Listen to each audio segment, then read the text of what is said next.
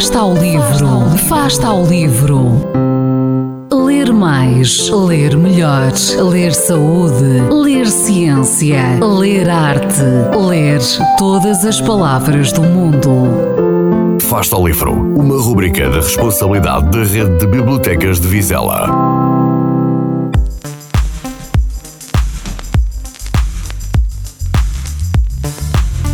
Sobre cancro.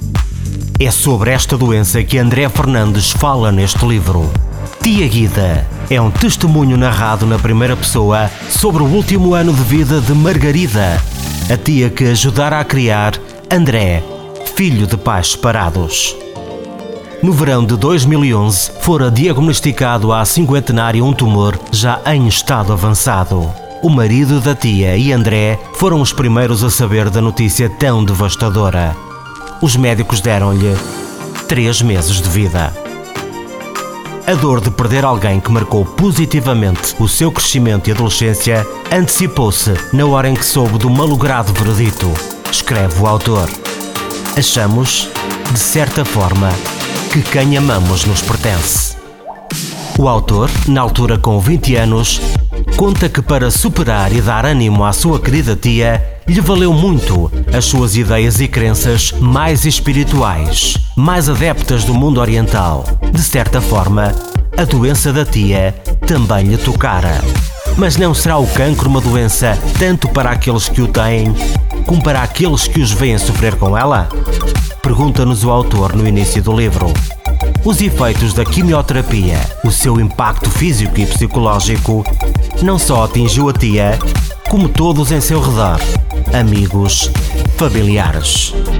André conta que durante todo este período doloroso foi partilhando as suas emoções nas redes sociais e que fora a partir daí que lhe surgira o impulso de escrever este livro.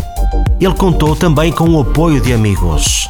As grandes amizades fazem a diferença nas grandes crises. Escreve na página 115.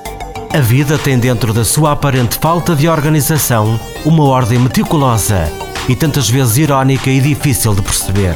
Esta é apenas uma das inspiradoras reflexões que André Fernandes partilha neste livro. André revela uma maturidade pouco reconhecida em jovens da sua idade. O crescimento pessoal e espiritual resultado desta luta, sim, que também ele travara, é notório ao longo de todo o relato. Se há testemunho que vale a pena ser partilhado em livro, este é definitivamente um deles. É uma obra bem conseguida e de leitura compulsiva, que por vezes, para os leitores mais sensíveis, torna-se dolorosa.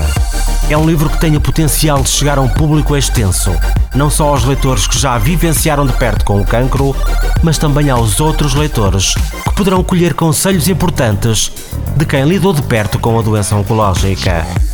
Há gente que fica na história da história da gente.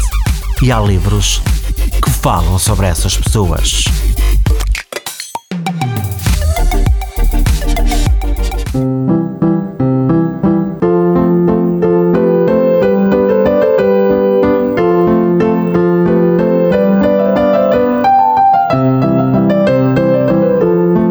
Fasta ao livro. Quem lê nunca está só.